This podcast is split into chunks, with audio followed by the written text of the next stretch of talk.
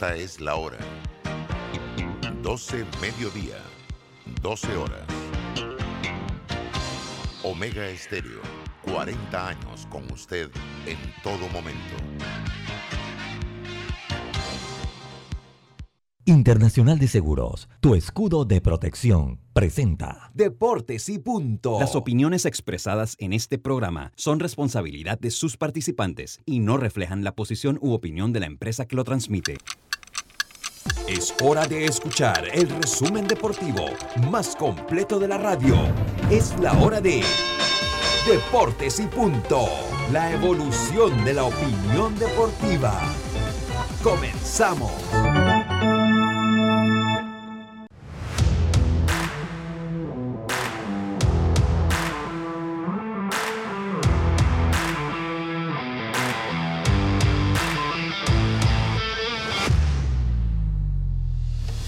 Muy buenas tardes, tengan todos ustedes bienvenidos a Deportes y Punto, la evolución de la opinión deportiva. Estamos a través de Omega Estéreo 107.3, 107.5 FM en provincias centrales. Estamos en el Tuning Radio como Omega Estéreo, en el canal 856 de Omega Estéreo, en el servicio de cable de Tigo, en omegaestereo.com, en las redes sociales de Deportes y Punto Panamá, retransmitido por Omega Estéreo, en fin, en la aplicación gratuita Omega Estéreo. Estamos en todos lados. Esto es Deportes y Punto, y punto hoy lunes 25 de octubre. Programa que empieza con nuestros titulares. Adelante, eh, Eric. Los titulares del día.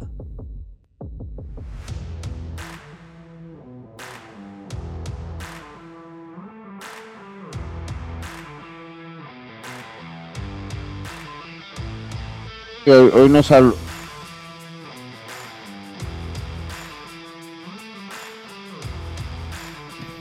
Buenas tardes, Lucho. Buenas tardes, Eric. A Carlitos, a Diomers, amigos oyentes, también los que ya se conectan en nuestras redes sociales. Espero que hayan pasado todos un buen fin de semana, que han podido descansar y que estén en salud para informarse de todo lo que pasó el fin de semana. Y mi titular favorito es que los Bravos de Atlanta, mis Bravos, están en la Serie Mundial, señores. Dejaron a los super favoritos Dodgers de Los Ángeles y a partir de mañana la batalla es contra los Astros de Houston y cruzando los dedos, señores, para que Johan Camargo esté en el roster de la Serie Mundial. Gozó mucho esa, esa, ese boleto en ese partido, pero lo importante será que lo tomen en cuenta para la Serie Mundial. Y ayer, Luis, usted quería decir algo, pero... No, final... yo iba a decir, yo iba a decir que como usted tiene una relación eh, de bigamia con dos equipos, pero bueno. Ay, qué feo. pero bueno, uno, uno pasó y el otro no, así que... Así que Oye, bueno, 50%. Pude, quedar, pude, haber quedado eliminada de, con los dos. Yo no tengo la culpa que mis dos equipos hayan llegado a esta instancia. Yo, yo todavía no, es que todavía que va, no dijeron esos dos equipos. Pero venga, venga, continuemos. Y bueno, el Real Madrid se lleva el clásico español 2 a 1 y los fanáticos querían linchar a Coman en la salida del estadio. Qué problema para que él pudiera pasar su auto al salir del estadio. Y bueno, hace unos minutos ya eh, los Cardenales de San Luis anuncian a Oliver Marmol como su manager, así que Mundito Sosa tiene nuevo técnico para la próxima temporada con los Cardenales de San Luis. Buenas tardes. Buenas tardes, Yacilca. Dios Madrigales, muy buenas tardes, ¿cómo está usted? Buenas tardes, Lucho, a todos, deseándoles un feliz lunes y una gran semana. Eh, sí, empezamos hablando de que el Barcelona ha anunciado hoy la creación de la Maradona Cup que se llevará a cabo en el mes de diciembre entre Boca Juniors y el Fútbol Club Barcelona en homenaje al astro argentino. Así que hoy se ha dado a conocer que se jugará entonces en el mes de diciembre.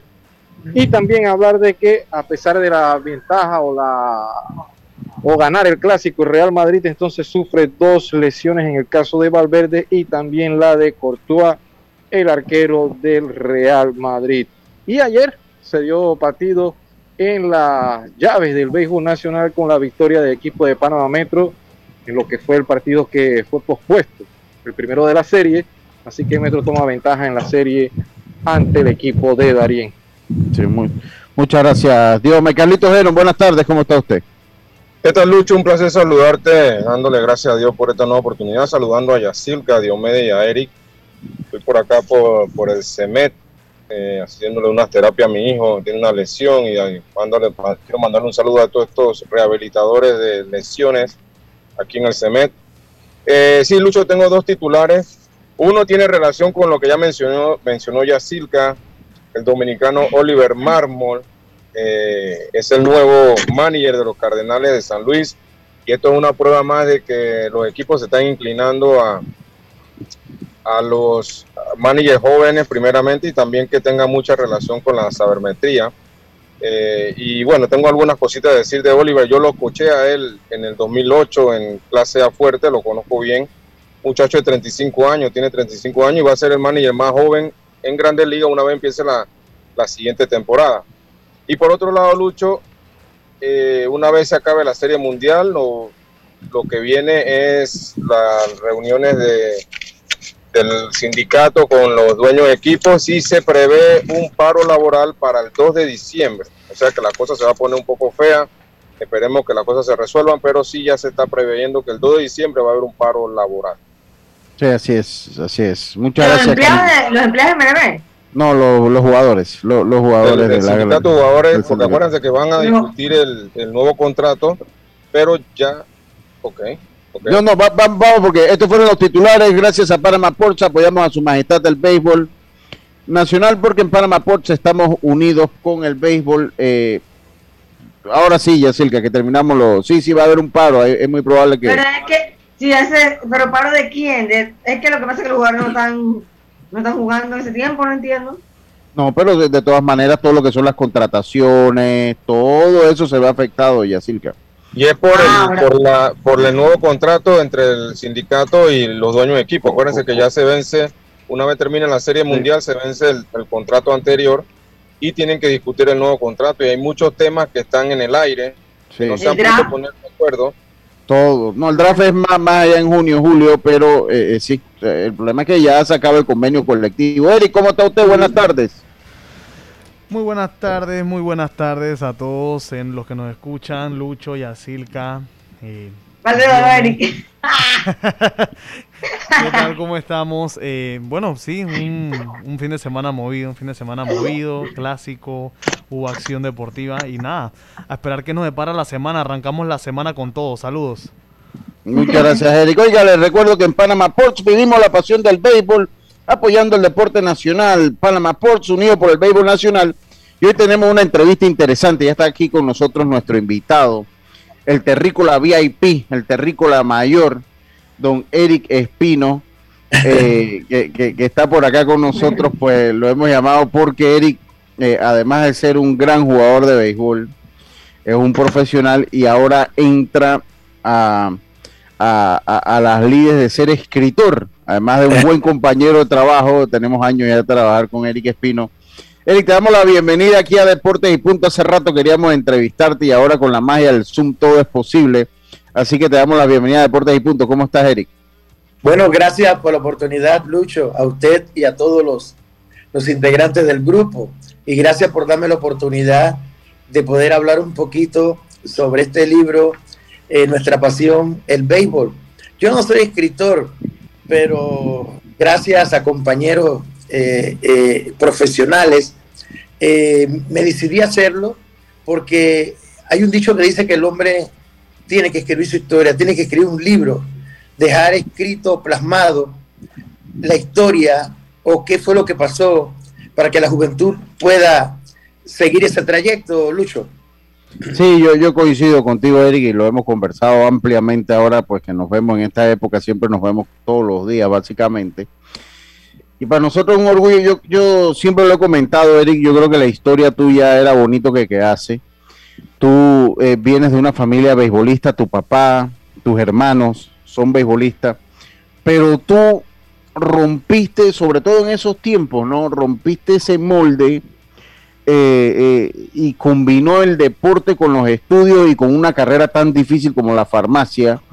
eh, y eso no era muy común, ¿no? Entonces es interesante saber cómo se da, cómo creces tú ligado al béisbol y cómo decides, a diferencia de la gran mayoría de peloteros que jugó contigo en ese momento, decir, ¿sabes qué?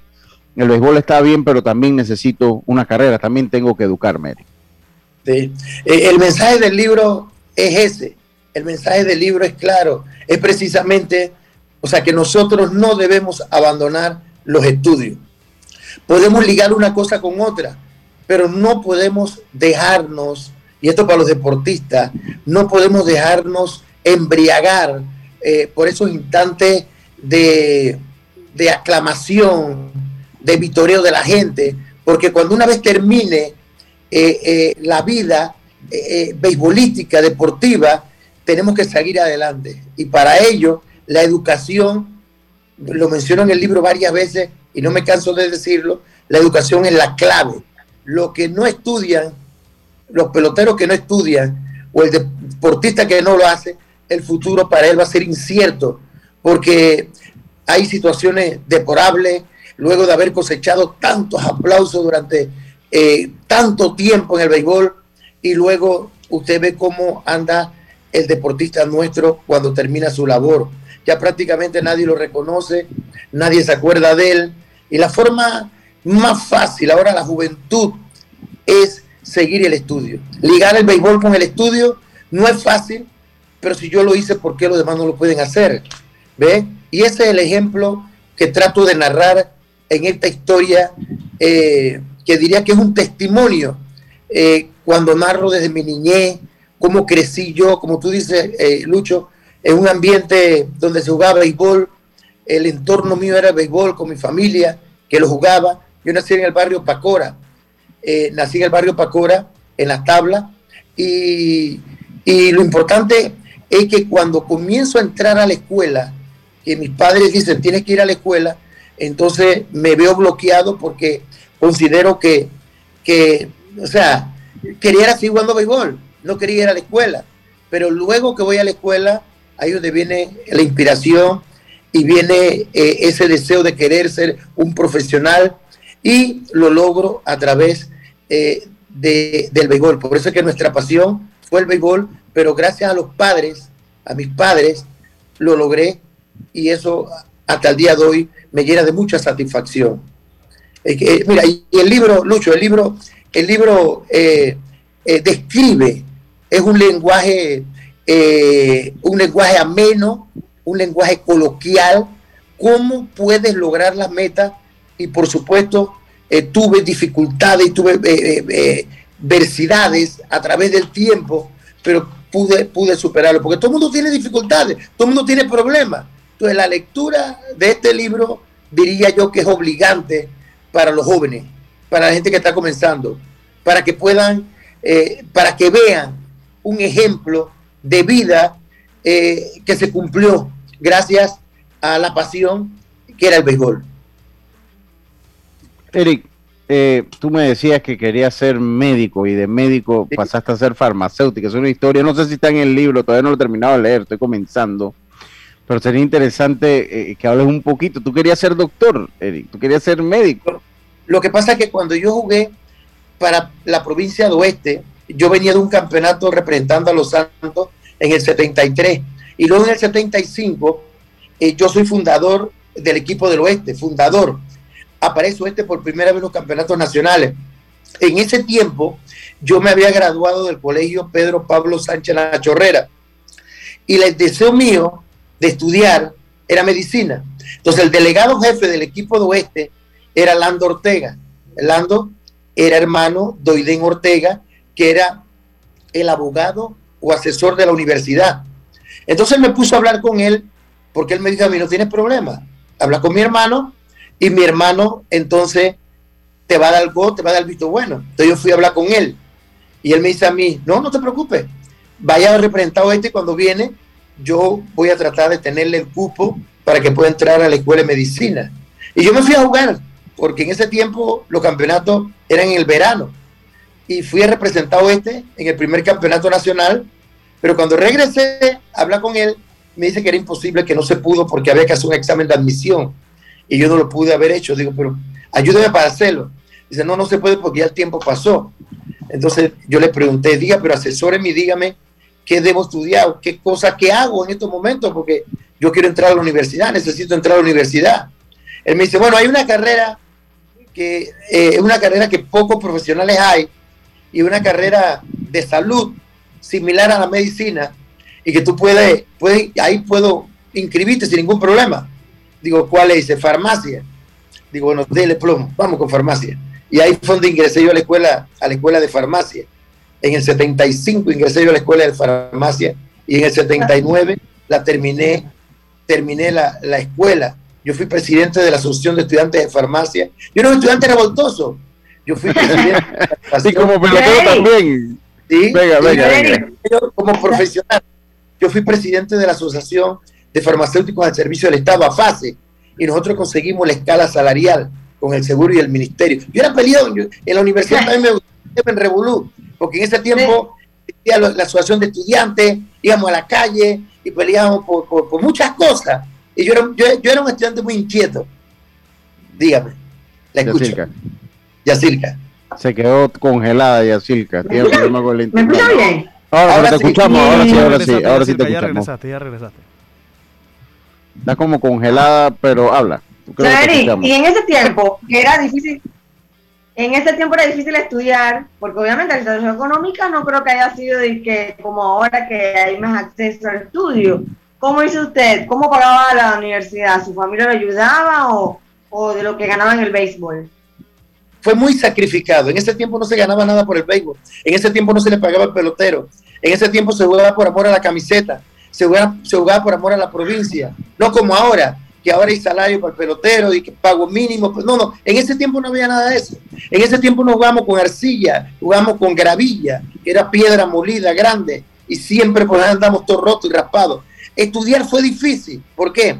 Porque mi papá y mi mamá eran humildes. Mi mamá era costurera mi papá trabaja en el Nicolás Solano.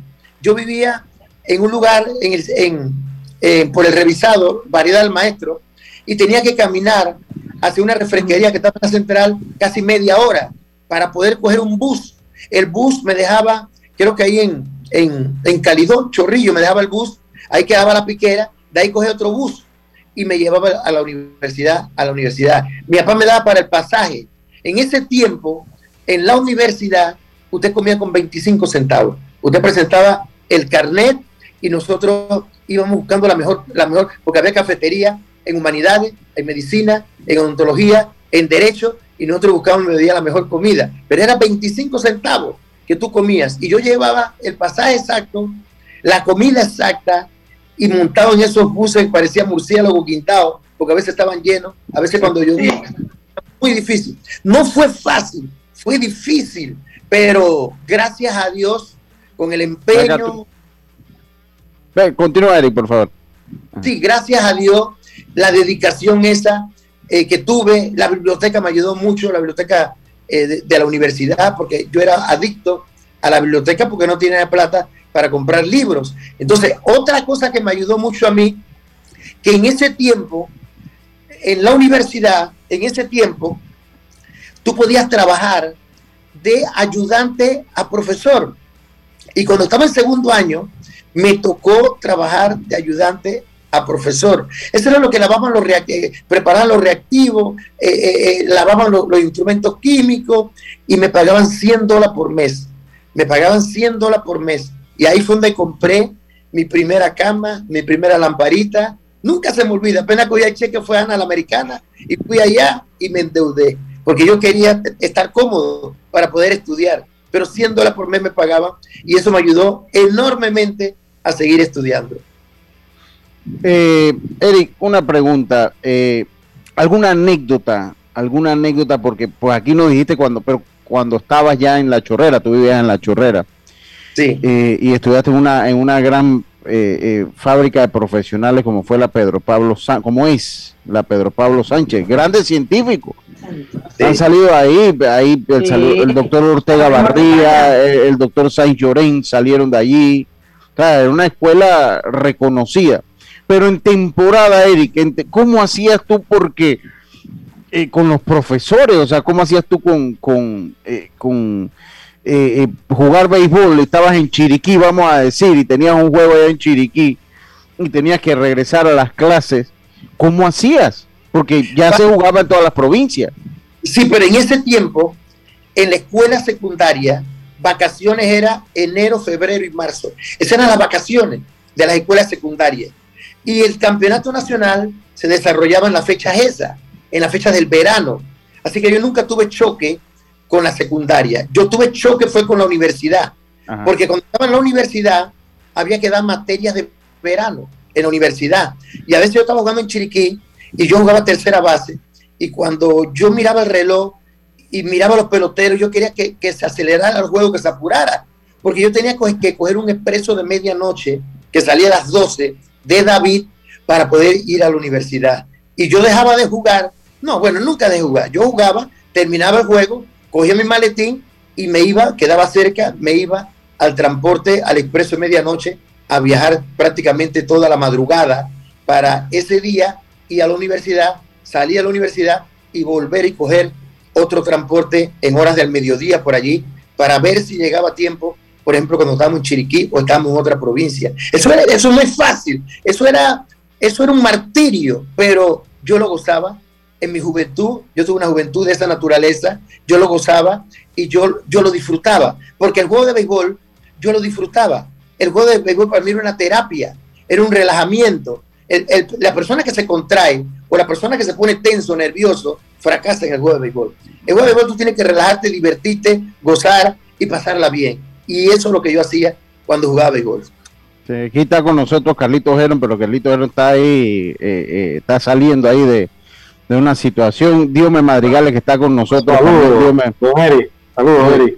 Saludos, eh, Madrid. Eh, yo, yo, yo, eh, yo, yo considero, Eric, que la historia tuya es un buen ejemplo, Eric, para, para contar. Yo ayer lo comentaba acá en, en, una reunión que estaba, porque en Panamá hay una deficiencia. Tú que, has ido a Estados Unidos tantas veces, hemos tenido la oportunidad de ir juntos a, a los Estados Unidos. Nosotros en Panamá no hemos podido combinar el deporte con los estudios, cosa que sí lo hace bien Estados Unidos. Estados Unidos para usted tener éxito en los deportes tiene que tener éxito en los estudios primero, porque o sea, todo va de la mano. Usted sale de las ligas de las escuelas, después pasa a las ligas universitarias. Entonces tiene que jugar mientras estudia. Pero creo que esto es una, es una crítica interesante tal vez a nuestro sistema de no haber podido desarrollar, Eric, un sistema común, me parece a mí, ¿no? O sea, un sistema en donde eh, se puede incentivar a través de becas a las instituciones, a los deportistas y tener entonces en Panamá combinar los estudios, combinar los estudios con, con, la, con, la eh, con el deporte. Eso aquí en Panamá no se ha podido hacer. O sea, aquí, si usted se dedica al deporte, Eric, básicamente eh, tendría que ser una persona que sigue esos lineamientos que usted ha expresado aquí para seguir estudiando, porque no lo hemos podido hacer nunca, Eric. Sí, cuando, cuando yo jugaba béisbol, eh, se jugaba entre escuelas secundarias. Yo recuerdo que la Pedro Pablo Sánchez, yo representé a la Pedro Pablo Sánchez en muchos torneos. Jugamos basquetbol, jugamos fútbol, jugamos, hacíamos pista y campo, que también participé, y béisbol. Y la Pedro Pablo Sánchez antes, antes, ahora no se hace. Yo representé a la Universidad Nacional en varios torneos internacionales. Antes la Universidad Nacional jugaba béisbol. La universidad, yo, yo había veces que yo no pagaba matrícula nosotros a veces se inscribía en la Liga de Metro, jugaba la Universidad Nacional. Y yo participé en La Habana, Cuba, en torneos universitarios. Yo participé, si no me equivoco, en dos, fui a Guatemala en otro.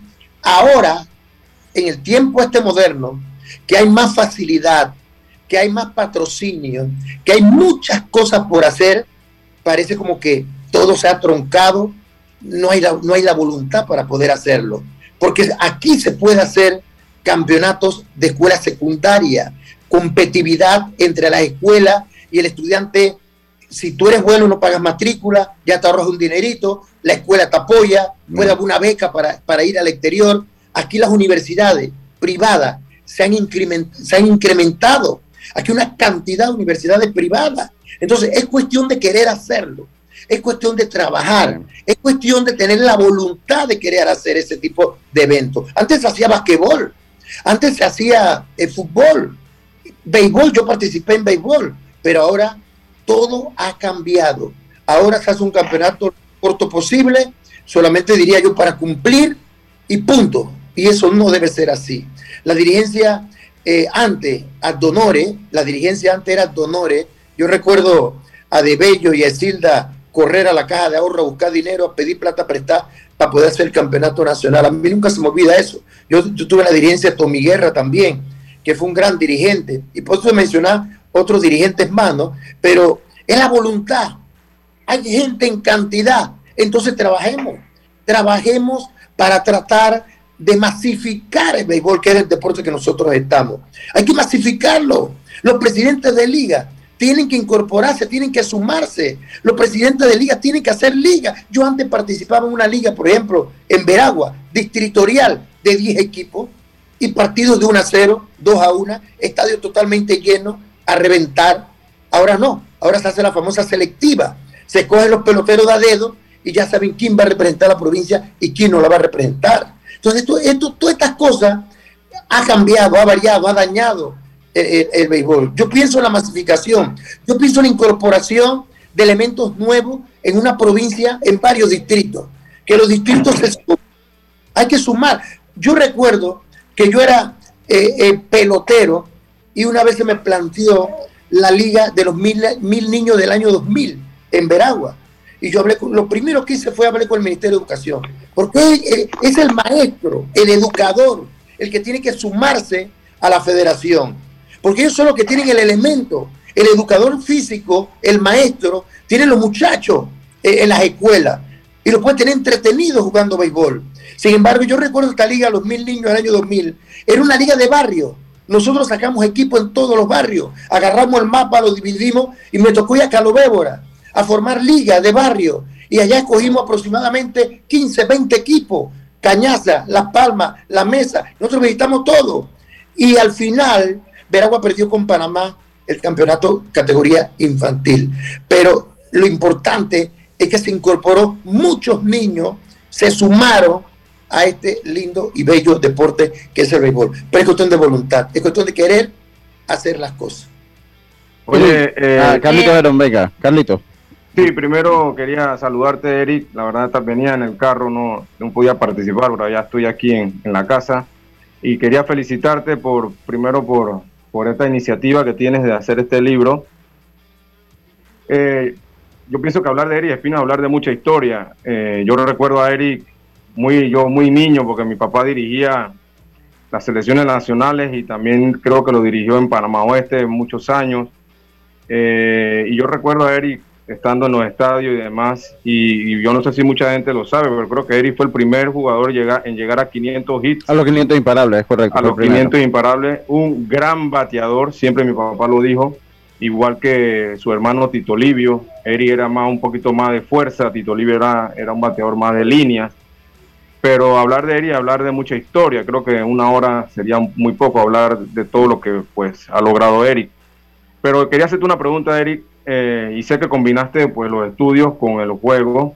Y, otra cosa, una cosa es eh, estudiar y jugar y ser un jugador promedio, y otra cosa es estudiar y ser un jugador eh, elite en, los campeonatos nacionales, claro. que, fue lo, que fue lo que logró Eric. pero quería preguntarte sobre la parte de, de ser comentarista. ¿Qué te hizo entrar en ese, en esa, en ese mundo? Ya sabemos que, que, eres farmacéutico, fuiste pelotero, pero también comentarista. Háblanos, un poquito de eso. Eh, eh, eh, gracias, Carlito, gracias.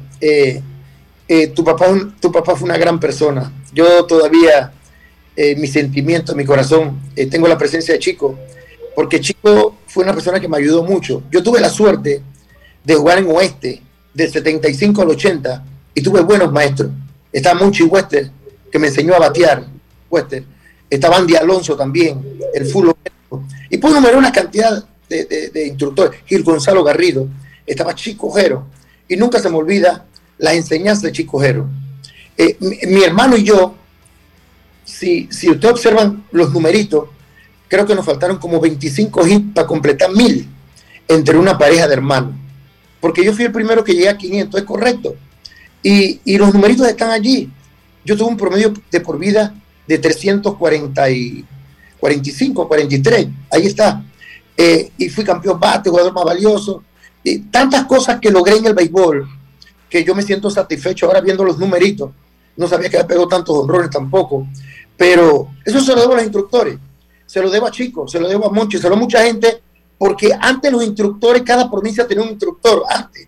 Por ejemplo, estaba Marco Cobo, estaba La Luis, eh, estaba Pum Pum Cumberbatch, eh, Chico. En cada provincia, Pan Deporte tenía nombrado instructores de béisbol. Eso era lo que hacían prácticamente el aspecto técnico-táctico de, las diferentes provincias. Y esto ayudó mucho. Ya eso, no, ya eso no existe, ya eso no se da. Bueno, eh, volviendo a la pregunta, con respecto a, los comentarios, yo estaba jugando en, yo dirigía el equipo juvenil, yo dirigí dos años el equipo juvenil. A Tito jugó un año con los Santos eh, y fue campeón bate. Fue empató campeón con, bate ese año. Empató con, empató con Merón y fue el campeón bate. Después Chichito Arre, el Tito fue el segundo campeón bate que tuvo los Santos. Solamente jugó un, solo año. Tito era más, más diferente de tratar, no era tan fácil. Entonces, él, jugó menos que yo. Él, jugó, menos que yo. Entonces, eh, eh, yo cuando terminamos los campeonatos nacionales, a mí me invitó Cheque Zamudio, nunca se me olvida, a transmitir la final en el Juan de Arosemena. Y yo estuve con Cheque comentando y él narrando. Porque yo no sé, yo le caí bien a él y él veía una potencia en, los comentarios, él me lo decía. Y entonces me dio la oportunidad Cheque Zamudio. A mí nunca se me olvida, fue la primera oportunidad que recibí. Después, la segunda oportunidad que recibí fue con Víctor Raúl Vázquez y, y, Vicky Paredes, que tenía un grupo que se llama Actidet. Entonces, ese grupo tenía Porteño Jarquín como titular y me tocó comentar con Porteño Jarquín como dos años, tres años, pero era difícil comentar con ellos, porque ellos no te daban espacio para el comentario, porque ellos narraban y eran comentaristas también, porque ellos conocían el juego. Entonces tenías que irme por otro lado, tenías que buscar la fórmula de no repetir lo mismo que ellos decían. No es fácil transmitir con, gente que a veces comenta, porque no te deja espacio. Pero bueno, yo estaba en Boca del Toro dirigiéndole, yo dirigí dos veces al equipo juvenil de Veragua eh, la última fue un subcampeón nacional que perdimos con Martín Crespo, eh, con Panamá, nunca se me olvida. Pero, y Veragua nunca había clasificado, pero le metimos interés, le metimos ganas. Y yo recuerdo que estaba en Changuinol un juego y Veragua estaba perdiendo con Boca. Y como yo veía que el equipo no reaccionaba, yo formé un berrinche y me tiré al terreno y hice que el árbitro para el equipo reaccionara, porque el equipo estaba dormido y me botaron del juego y después me puse entrada eh, en la, en la cerca a gritar, me botaron del estadio. ¿Qué ¿Sí? Y al final el equipo ganó Boca del Toro. Nunca se me olvida eso. Pero Lemo Jiménez, mi compadre, Lemo Jiménez, yo soy, yo soy padrino de la hija de Lemo. Y, y, me, en, en, el aeropuerto, antes de coger el avión, Lemo me, me, me dice que Julio Alfaro era el director de radio y que ellos necesitaban un comentarista porque ellos tenían a Monchi Wester y creo que después Monchi Wester en el radio en RPC vino Lauren Flores y después vino Aníbal Reluz. Pero parece ser como que ellos tenían, Lauren tenía compromiso con otra empresa y entonces es que si yo quería participar en el grupo, yo le dije, bueno, está bien, no hay problema, termina el campeonato y yo me sumo en la mayor. Y ahí fue donde me sumé cuando Lemo me hizo la propuesta con Julio Alfaro. Llegué a radio a Chesterfield, imagínense en Chesterfield, y ahí fue donde me incorporé al equipo de, radio. Ahí fue. En ese tiempo, creo que era, ya estaba en el año, no recuerdo qué año fue, hace como 1987, no sé, no recuerdo. Pero yo todavía jugaba béisbol. Ya yo me retiré en el 93 y ya comencé entonces con los comentarios con RPC hasta el, hasta el día de hoy estoy con RPC. Yacirca, te tiene una pregunta para cerrar la entrevista. Eric, ¿en qué momento usted dijo ya es la hora de empezar a escribir mi historia? Eh, cuando yo jugaba béisbol, eh, yo me retiré en el 93, porque uno debe retirarse cuando uno sabe que ya, eh, no tanto que las facultades mermen, sino que ya uno había hecho tantas cosas en el béisbol. Yo había representado a Panamá en muchos torneos internacionales, fuimos a la Copa del Mundo allá en, en, Corea con Chico casualmente, cuando Panamá le ganó a Cuba los Juegos Centroamericanos del Caribe con Chico también y Benito Camacho. Yo estuve ahí jugando la tercera base. Eh, fuimos a Copas Intercontinentales, a Huelga, Panamericano. Y ya yo había sido campeón bate, jugador más valioso, campeón honronero, campeón tercera, campeón empujada. Ya yo tenía un pocotón de récord. Mira que hay un récord que todavía nadie lo ha roto en los campeonatos nacionales. Yo soy el pelotero que tengo más cantidad de doble en, una, en, un campeonato, en una serie de dos vueltas de regular. Creo que son 13 si no me equivoco. verifique ese récord. Mira de qué, de aquel tiempo, creo que fueron 13 dobles, si no me equivoco, 13 o 15, no recuerdo, pero creo que fueron 13. Eh, yo decido, eh, por medio de un gran amigo, el profesor eh, Benedicto Agrasal, que es seguidor de las transmisiones de los juegos, y él una vez se me acerca en el estadio de, de, Monagrillo, allá en el Claudio Nieto, y me dice, Eric, yo te estoy escuchando y me pongo detrás de ti a escuchar los comentarios, comentarios, comentarios. Tú nunca te has decidido a escribir un libro. Digo, no, profesor, porque imagine tantos compromisos que yo tengo y tantas cosas. Dice, ven acá, tienes que hacerlo. Entonces me decidí, poquito a poquito. Dice, tú nomás tienes que sectorizar esto, esto, esto, hacerlo así. Y lo fui haciendo. Yo escribo ahí mi niñez, ¿Cómo fue mi niñez? Mi niñez fue dura, fue difícil. Yo, yo, yo viví en el barrio Pacora, eh, luego me trasladé a Juan Díaz, en el sitio, frente al hipódromo. Por eso que yo conozco mucho carrera de caballo, porque yo no salía al hipódromo, en el sitio. en la escuela San Cristóbal. Y el primer año lo hice en la Ernesto Telefebre, yo vi en el sitio, porque el doctor Medina, que era eh, en ese tiempo era diputado, le consiguió un trabajo a mi papá en el Centro Salud de Juan Díaz entonces, de allí, él le consigue un trabajo en el Hospital Nicolás Solano. En ese tiempo, el Hospital Nicolás Solano era el hospital de los tuberculosos. Era el hospital donde la quería ir. Nadie quería ir a Nicolás Solano, porque ahí estaban hospedados los, tuberculosos. Entonces, mi papá dice: Mira, voy a rifar, me voy para allá. Y nos fuimos para Chorrera. Ahí donde mi papá decide irse para Chorrera. Éramos unos errantes. camina aquí, agarra tu maleta y viaja para acá. Porque el santeño es así porque los Andes hay poca oportunidad de trabajo. En el interior hay pocas oportunidades de trabajo, no como, no como en Panamá. Entonces decido escribirlo y comienzo con la niñez, luego comienzo con la adolescencia, luego lo, fracciono en varias partes y luego, y, luego, y luego comienzo con el juego de béisbol. Por eso pongo mi pasión, es el juego de béisbol, que yo nunca lo dejé. Nunca dejé el juego de béisbol. Siempre estuve con el juego de béisbol. Entonces después el juego de béisbol lo mezclé con la profesión, después lo, lo mezclé eh, con la docencia, yo fui docente universitario de física y química en el Centro Regional Universitario de Santiago. Yo tuve aproximadamente como 15 años en el Centro Regional Universitario. Entonces, eh, fui mezclando tantas cosas y después le, mezclé el asunto de la farmacia, de empresario, y después la mezclé con la comunicación. ¿Por qué nacen los pregones? Los pregones nacen producto de un partido de béisbol que yo veo y lo veo monótono. Yo digo, pero aquí le falta algo. Hay que meterle el picante, hay que meterle algo adicional Porque antes se transmitía así. Mire cómo se transmitía antes. Roleta tercera, cogió la tercera, tiró a primera, out. 5 a 3 para local. Así se, esa, es la transmisión del juego. Un fly al jardín central, viene hacia adelante, captura la pelota.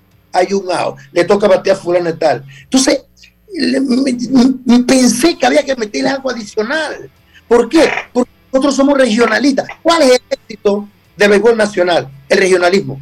Si tú no tienes regionalismo, el béisbol nacional fracasa. Y mientras tú al béisbol profesional que tiene aquí en Panamá no le metas regionalismo, algo de regionalismo, no va a funcionar. Porque aquí la gente pelea mucho por su provincia. Yo puedo tener aquí un santeño en Panamá y es panameño, pero cuando vienen los santos, ese señor va al estadio y va a gritar y a respaldar a su equipo. Igual el chiricano, igual el coclesano. Ese, ese, es por eso que el béisbol nacional triunfa. Por eso. Entonces yo pensé, hay que meter palabras folclóricas. Hay que ir al folclore. Adelante, Lucho.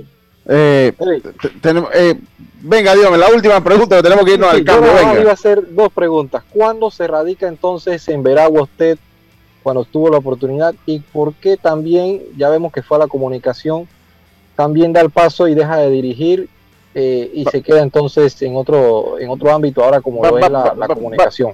Vamos a hacer algo, Dios mío, vámonos al cambio y que Eric nos lo comente cuando regresemos del cambio comercial. Yo les recuerdo a ustedes que vivir nuevas historias con Claro es posible. Contrata Claro TV con más canales y recibe 50% de descuentos al adquirir un plan de este 2099. Claro, con tu seguro de salud de Blue Cross and Blue Shield of Panama puedes pedir tus medicamentos en el Javillo con un 20% de descuento llamando gratis al 819-21 o al 301-4076. Ahora también con servicio en las tablas de agua dulce. Blue Cross and Blue Shields of Panama, regulado y supervisado por la Superintendencia de Seguros y Seguros de Panamá. Vámonos al cambio, si ya estamos de vuelta con más. Esto es Deportes y Punto, volvemos día tenemos otra oportunidad de disfrutar, de reír, de compartir. Me llamo Ismarí Pimentel y soy sobreviviente de cáncer. La detección temprana me dio otra oportunidad. Si eres asegurado de Blue Cross, agenda tu mamografía con copago desde 10 balboas o tu PCA en sangre sin costo. No dejes pasar tu oportunidad. Aprovecha tu oportunidad de detectar el cáncer a tiempo gracias a Blue Cross and Blue Shield of Panama. Del 1 de septiembre al 30 de noviembre. Aplica para mayores de 35 años con planes de salud de Blue Cross and Blue Shield of Panama, con excepción de VitalMed y VitalMed Plus. Hombres no requieren previa cita ni ayuno. Mujeres requiere previa cita. El copago varía según proveedor autorizado, regulado y supervisado por la Superintendencia de Seguros y Reaseguros de Panamá. Si nos aburrimos, creamos nuevas formas de divertirnos. Con Claro es posible. Cámbiate a Claro y recibe gratis 14 días de ilimitada, minutos y un giga para compartir con tu primera recarga de 5 balboas. Claro que es posible. Promoción válida del 1 de julio al 31 de octubre. Para mayor información visita www.claro.com.pa. Cuando materiales eléctricos necesitas comprar, a Surti Electric S.A. debes llegar. Ubicados en la vía Fernández de Córdoba, frente a Autocromo, tenemos media y alta tensión, transformadores, cables, controles, terminales y mucho más. En Surti Electric S.A. contarás con la atención de los ingenieros José Rodríguez e Irving Peña y la asesoría experta del ingeniero Humberto Gerbar. Contáctanos al 831-7629 o al WhatsApp 6492-6802. Surti Electric S.A. Confiabilidad a la hora de comprar.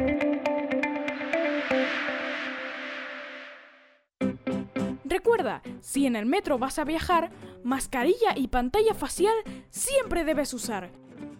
Cuidándote, nos cuidamos todos.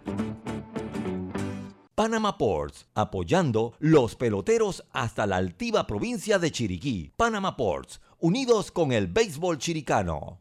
El compromiso con nuestro distrito es una labor continua. El municipio de Los Santos y el honorable alcalde Maximiliano Amaya Potes promueve actividades que incentivan el turismo, la economía y el desarrollo cultural y deportivo de la comunidad santeña. Además, continuamos el apoyo a la campaña nacional de vacunación en todos los rincones de nuestra región. Todos somos un equipo. Vamos Los Santos, vacúnate. Municipio de Los Santos, orgulloso patrocinador del equipo mayor santeño 2021. A donde vayas, asegúrate con la mejor cobertura para autos de Seguros Fedpa. Incluye servicio Fedpa Asistencia, sin depreciación para autos 0 kilómetros, 100 de reembolso por pérdida de efectos personales dentro del auto, endoso por colisión o vuelco en autos de alquiler tipo sedán o compactos. Seguros Fedpa, la fuerza protectora, 100% panameña, regulada y supervisada por la Superintendencia de Seguros de Panamá. ¿Sabes qué hacer si tus aparatos eléctricos se dañan producto de fluctuaciones y apagones? Presenta tu reclamo por daños en aparatos eléctricos ante la empresa prestadora del servicio cuando sufras esta eventualidad. Tienes hasta 15 días hábiles para presentar tu reclamo. Aquí está la SEP por un servicio público de calidad para todos. Amo a mi abuelita y a mi abuelito. Por eso cuando viajo en el metro siempre uso mi mascarilla y mi pantalla facial, porque cuidándome yo, los estoy cuidando a ellos. ¿Tú también quieres mucho a tus abuelitos? Que comience el show. FedeBase presenta 12 provincias. 12 provincias. 101 juegos. Una sola emoción. 78 edición Campeonato Nacional de Béisbol Mayor. Copacaliente.pa. Disfruta de tu béisbol nacional FedeBase. El deporte rey de los panameños. PTY Clean Services, especialistas en crear ambientes limpios y agradables para tu negocio u oficina. Porque tus clientes y colaboradores merecen lo mejor, utilizamos productos de calidad comprobada. PTY Clean Services 321-7756 6349-9416. Horarios flexibles según tu disponibilidad. Síguenos en arroba PTY Clean Services. Porque la limpieza es parte del éxito, brindamos supervisión constante. PTY Clean Services 321-7756-6349-9416.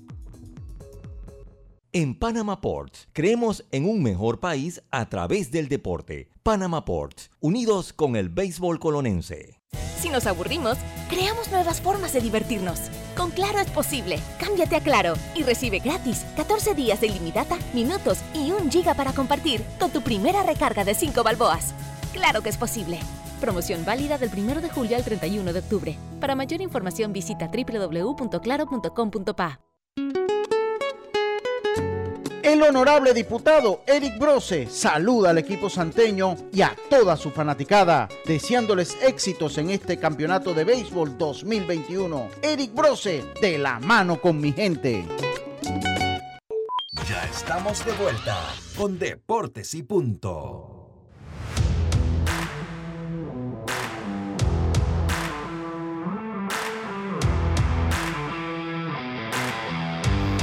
En ACEP regulamos y fiscalizamos la prestación de los servicios públicos de agua, alcantarillado sanitario, electricidad y telecomunicaciones.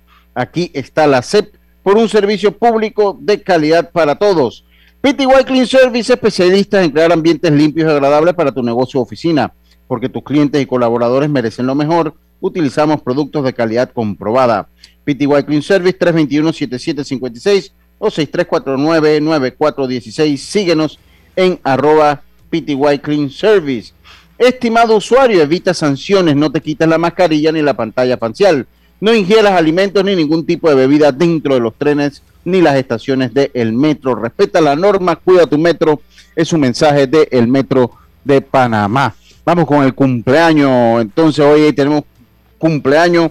Hoy cumple mi amigo y hermano Nieves Pérez. El, profesor Nieves Pérez Alonso. Eh, salud, felicidades a mi hermano Nieves Pérez Alonso, mejor conocido como el as de coca, el cocaíta, el rey de los parley. Eh, ese, eh, en el, es Mr. Fantasy, ese es Nieves Pérez, saludos para él. que sean muchos años más, muy uno, uno de mis mejores amigos, Nieves Pérez, sin duda alguna. Así que Saludos, aquí todos lo conocemos, desde Eric, Yacirca, todos. Así que de parte nuestra, felicidades. de, de Nieves Pérez, Eric. Lo, que no, no es mucho, no es Oye, mucho. ¿qué pasa? Oye, y mi so joven. Sí, sí. Oye, mi sobrino Diego Ardito, que cumple años hoy. Eh, eh, Diego Ardito es mi sobrino, así que eh, felicidades para él. Y esto va por parte de su papá, Chimino, que es Luis Ardito, su mamá Eucaris, lo felicitan a mi sobrino, hombre que sean muchos años más.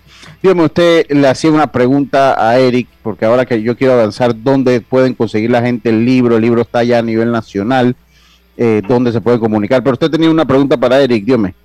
Sí, Eric, ¿cuándo decide usted dar el paso ese o decir hasta aquí ya? Lo hizo como pelotero activo y después usted una carrera como director y decir hasta aquí ya también me retiro de los campos de entrenamiento. Y la otra es, cuando entonces, cómo se da esa parte de, radicarse entonces en la provincia de Veraguas, donde ya tenemos tiempo de que usted se ha podido radicar, inclusive tiene su negocio y todo lo demás. Bueno, con respecto a Veragua, eh, eh, yo representé a Oeste cinco años. En 1980, el equipo de Oeste pelea el campeonato nacional aquí en el Juan de Montanaro Semena con el equipo de Herrera. Y Herrera nos gana nos gana a, nosotros. Ese año se me acerca el doctor Abraham Sayé, que era director de la caja, y yo me acababa de graduar de licenciado en farmacia, pero no tenía la idoneidad. Ya él sabía todo mi currículum, sabía todo, y me llamó a conversar con él en el estadio, en el mismo Juan de Monta Pena. Y yo conversé con él, y él me dice de que eh, estaba interesado en reunirse conmigo para que yo trabajase en Soná, donde él donde él residía. Y entonces, estoy sí, bueno, ah, entonces yo me reúno con él en el transcurso de la serie final esa y nunca pensé cómo era el asunto. Yo no sabía cómo era nada. Yo, yo era un muchacho recién graduado que defendía la tercera base del equipo de oeste. Me llama una reunión en un hotel, creo que se llama, si no me equivoco, se llamaba Panamar, pegado hacia por allá por Punta Paitilla, por allá pegado al mar. Y yo llego a la reunión. Y cuando llego a la reunión, estaba el general Torrijos, Aristides Arroyo, Sayet y yo, los cuatro nos reunimos en una mesa. Y yo no sabía que era Torrijos el que quería, él le gustaba tanto el béisbol. Ese, ese señor era un adicto al béisbol. Eh, tenía radio, tenía todo. En ese tiempo no había celular, sino walkie-talkie, esos grandototes. Recuerdo que tenía uno en mano. Sí, no había celular. Y entonces él es el que me dice a mí, yo quiero hacer al equipo de Veragua campeón. ¿Qué tengo que hacer? Yo no sabía qué, qué, qué hacer si yo no sé. Dice él, bueno, yo sí sé, yo sí sé, yo quiero que tú vayas a Veragua, desarrolles liga en Veragua, juegues en Veragua. Digo, pero yo, yo soy farmacéutico, no te preocupes si ya tú estás nombrado. Abraham Sayet te nombró en zona. Así que tú tienes que mañana agarrar tu cosa y te vas para Veragua. Y comenzamos a... Allí, ahí vi por primera vez lo que era un, un, un langostino, pero de los jugosos. Nunca había visto eso. Ahí lo vi. Entonces yo le digo a, a Aristide Arroyo que estaba ahí, ustedes la chorrera. Yo no quiero ir para Veragua, yo vivo en la chorrera. Dice, no, no se puede. Es Veragua, tiene que ir para Veragua. Y vete mañana. Bueno, para no alargar tanto, el, yo no me fui ese, día. Yo fui a, la chorrera a con la dirigencia. Le digo, me quieren mandar para Veragua. Yo quiero estar aquí en la chorrera. ¿Qué puedo hacer? Sí, pero ¿qué trabajo se te puede dar aquí en chorrera? Fuimos al municipio. Dice, el municipio no hay trabajo para ti. El municipio, aquí hay un carro que tú puedes manejar. Digo, pues yo soy farmacéutico. Bueno, la cuestión que me cerraron, por eso te digo que a veces la dirigencia está con, le, le, pega al atleta, pero el atleta a veces necesita cosas que no se las puede dar la dirigencia. A mí en Chorrera no me pudieron dar un trabajo y yo tenía que trabajar porque yo estaba recién graduado. Bueno, para no alargarte tanto el cuento de Real Madrid, me fui para Santiago. Trabajé en Soná, tres años trabajé en Soná. Y cuando ya comencé a jugar con Veragua, me di cuenta que faltaban otros elementos más para poder hacer ese equipo campeón, porque ese equipo campeón tenía todo. Recuerdo que en ese, tiempo Rodrigo Luque, Chichi Rangel y Francisco Martínez jugaban en el béisbol profesional de Guatemala. Y, yo le dije a Abraham, hay que traer esos tres muchachos. Se trajeron tres muchachos. Y ahí fue donde llegó Relú después. Un año después llegó Relú, porque en el oeste estaba subiendo Luis Muñoz. Y Muñoz lo pusieron a jugar primera base en ese campeonato y Relú lo pusieron a jugar tercera. Y jugando tercera cometió cantidad de errores increíbles. Ya la carrera de Relú había terminado. ¿Ve? Entonces donde yo le dije a él, Relú, 20 para ver agua, que acá puede jugar primera base, porque la primera base nosotros era Omar Herrera. Y Relú era muy defensivo. Relú poco bateaba, pero era muy defensivo. Entonces yo me llevé a Relú. Al, ir, al llevarme a Relú, se pegó Tito de una vez. Yo también quiero irme. Aquí, yo no trabajo aquí, aquí no me dan nada, que no sé qué, que por aquí, por acá. Y ahí fue donde decidí llevarme a Tito. ¿Y Cano cómo se fue? Cano se fue porque Cano, otro que quería Solo trabajo, Cano. no nada, y Cano tenía cédula 9. Cano ah, era de allá de, de quebro sí, de de Mariato, de por allá. De Mariato, de esos lados, sí. Ya Tito jugaba short, -huh. ya Chichi jugaba segunda, ya Reloj jugaba primera, yo jugaba tercera, Luke era el queche y formamos el equipo. Ese equipo debió ser campeón un año, debió ser campeón varios años. Pero bueno, eh, a mí me tocó dirigir, jugar y ser director y jugador, que esa es una faceta que yo también desarrollé y que poca gente sabe eso. Yo fui en el 80, ¿verdad? Fue campeón en el 84. En el 86 yo fui director jugador del equipo de Bravo. Yo era jugador y era director. De ese tiempo por acá más nunca nadie director jugador de un equipo. Y yo la desempeñé, clasificamos en el Juan de Monta la Semana, perdimos, pero estuvimos entre los cuatro mejores del campeonato. Pero esa fue la historia, así, así fue que yo me fui. Ya entonces eh, Tito se fue para, Los Santos porque hicieron un comité, ya yo estaba trabajando en Veragua eh, Tito ese año fue campeón bate de Los Santos y luego se regresó por este y ya dejó de jugar, perdió el ánimo, la emoción. Pero entonces yo me quedé, yo me quedé en Veragua porque ya yo trabajaba de farmacéutico y ya poco a poco fui creando una, una, farmacia y poco a poco fui creciendo el negocio y ya en lo que yo quería, que era estar en Chorrera, a mí se me trancó todo. Sí, las sí, sí. Y me quedé en la provincia. Yo, yo llegué a Veragua en 1980. Eric, ¿dónde podemos conseguir el libro? Y, y, y, háblanos un poquito de la fundación para pues darle trámite. Voy a poner el libro aquí en pantalla, a los que nos ven en Facebook Live, para que lo vean. Ese es el libro, esa es la carátula del libro, Nuestra Pasión, el Béisbol. ¿Dónde podemos conseguir el libro? ¿En qué, en qué provincia? ¿En qué lugares? Sí, tremenda foto. ¿En qué lugares? Eso es el Yankee Eso es el Yankee Stadium, sí, sí. Ajá, eh. Sí. A ver, ¿dónde podemos conseguir el libro, Eric? El libro se puede conseguir en David, en Superdeporte Sami, allá de Eduardo Catallán, en calle Tercera, David. Se puede obtener en Veragua, en Farmacia Veragua, en Santiago. En todas las farmacias hay libros. Se puede obtener en Chitré, en Farmacia Gran Azuero, en Chitré. Ahí también hay. En Pamazon, aquí en Panamá. Pamazon queda aquí en Tumba Muerto, eh, al lateral o llegando a, a Petroauto, donde la Hyundai. Eh, en, en, PH Villa Gloriela, Pamazon eso está ahí, eh, en la, eso está ahí casi enfrente ahí, por donde está el, templo hindú, abajo, en la parte abajo. Sí, en el PH que está ahí, sí. Tumba Muerto se puede obtener ahí también. En Río Grande, en el restaurante Cinco Ruedas. En, en Ondigo se puede obtener en Riff también. Ah, eh, bueno, son los lugares más o menos. Sí, sí, sí. O comunicarse con nosotros también, el que está interesado, porque yo voy a ver todos los días ahí en la emisora pues, a través mío, pues también se pueden comunicar conmigo. Yo les doy el contacto ahí de él, de Jorgito, y, ahí también ya la gente sabe. El 67630338, con mucho gusto. Ahí le hacemos el enlace, Eric. Este libro tiene un valor de 10 balboas, pero la recaudación de este libro es para Fundación El Árbol del Libro. ¿Qué es la Fundación El Árbol del Libro? Una, una, una organización que dirige el profesor Benedicto Agrasal, eh, profesor universitario de Coclé, es de Coclé, la fundación. Eh, él, en Río Grande. De Río Grande, de Río Grande. Eh, pero bueno, de Natano, eh, él creó esta fundación, el árbol del libro, que tiene que ver con estimular la lectura. Porque en otros países, le decía yo a Lucho, en otros países, en los parques, en los supermercados, en las áreas, en las áreas esas sociales, mm. en, el metro, hay que estimular la lectura. Hay libros donde usted puede escoger y puede leer. Eso es lo que busca la, la, la Fundación El Árbol del Libro que la gente lea, estimular la lectura, que si quieres hacer un libro se te hacía más fácil a través de la fundación. Entonces, eh, nos parece, a nosotros nos pareció una buena iniciativa, un buen mensaje, y todo lo recaudado será para la Fundación El Árbol del Libro. Muchas gracias, don Eric. Para mí un placer haberlo tenido aquí. Hace rato queríamos traerlo por acá. Ahora se da la coyuntura. Eh, te le decíamos suerte y aquí siempre estamos con las puertas abiertas. Vamos a hacer algo ahí para ir promocionando también el libro aquí a través de Deportes y Puntos.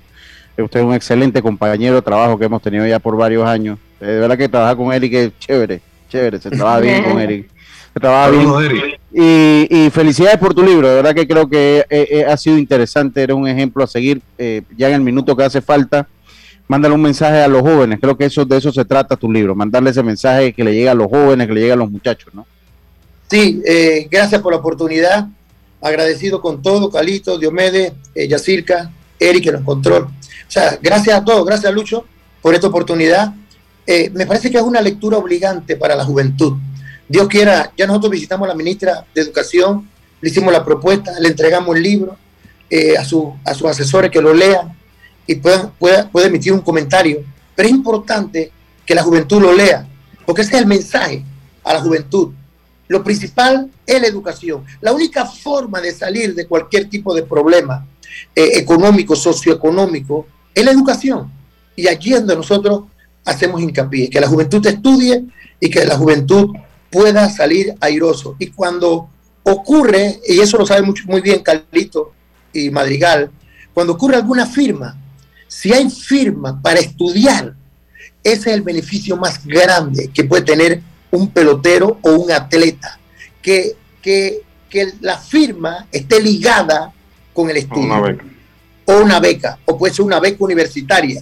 Porque estudiar en una universidad de esta clase en Estados Unidos cuesta muchos miles y miles y miles de dólares. Y si tú tienes la facultad, la cualidad, la calidad, y se te ofrece esa oportunidad, aprovechala que ese futuro y también, cargador. También que los papás vayan formando a sus niños entre el deporte y la educación, o sea, que le enseñen el valor de educarse más allá del deporte. Así es, estamos claros. Eh, muchas gracias a ti, Eric, y siempre la orden aquí, hermano. Siempre estamos a la orden aquí. Un abrazo. Eh, sí, de verdad que ha sido un programa interesante. Se fue, no fue la hora con Eric porque así Saludos, Eric. Eric, de verdad que un, eh, un, libro es poco. Yo espero que sea el primero. y, Y quiero, que sepa, y quiero que sepa que a pesar de la hora, nos faltó mucho. Nos Sí, nos faltó mucho, por eso se lo digo. Un programa de cuatro Eh, este- horas. Sí, esto aquí íbamos a necesitar un programa de cuatro horas. Eh, Sí, sí, sí, totalmente. Y ojalá lo tengamos nuevamente por acá. Ojalá se anime a escribir otro libro porque estoy seguro que tiene mucho, tiene muchas facetas, Eric. Oiga, hoy eh, ya en la- nada más para cumplir con el calendario, Coclés se enfrenta a Chiriquí en el Kenny Serracín. Hay boletos en la taquilla a partir de las 12 mediodía. En Los Santos se enfrenta a, Ca- a- a- Bocas del Toro en el Calvin Byron. Eh, eso Primera también a vez. las, a las 7 Va de la noche. Mayor para allá, ¿no? Sí, exactamente, primera vez. Habría, hab- habría que ver las lluvias, ver cómo va Sí, eso allá. sí. 7 de la noche ese partido y Darien se enfrenta a Panamá Metro en el Ramón Cantera a las 7 de la noche. La serie de Coclé Chiriquí 2-1 a favor de Chiriquí, la de Los Santos Boca 2-1 a favor de Los Santos y la de Darien Metro 2-1 a favor de Metro. Así están las, eh, la, eh, eh, la- la- las tablas. Eh, se nos fue el programa, pero ha sido un programa menos. Tener a Eric aquí siempre es un placer. Muchas gracias a todos por su sintonía. Mañana volvemos con mucho más. Mañana sí nos vamos a la Serie Mundial. Recuerden, Astros Bravos de Atlanta. Mañana nos metemos, vamos a ver si traemos a Olmedo. Nos metemos un poquito en materia con la Serie Mundial y también con el béisbol nacional Vamos a de aquí. empezar a llamarlo desde americano. hoy. Vamos a empezar a llamarlo al medio desde hoy. Sí, sí, sí, porque él todavía puede estar un poco sentido. Además, el fútbol americano que vendrá con un empresario. Tengan todos una buena tarde. Mañana volvemos con más aquí en Deportes y Puntos. Pásala bien. Internacional de Seguros, tu escudo de protección, presentó Deportes y punto.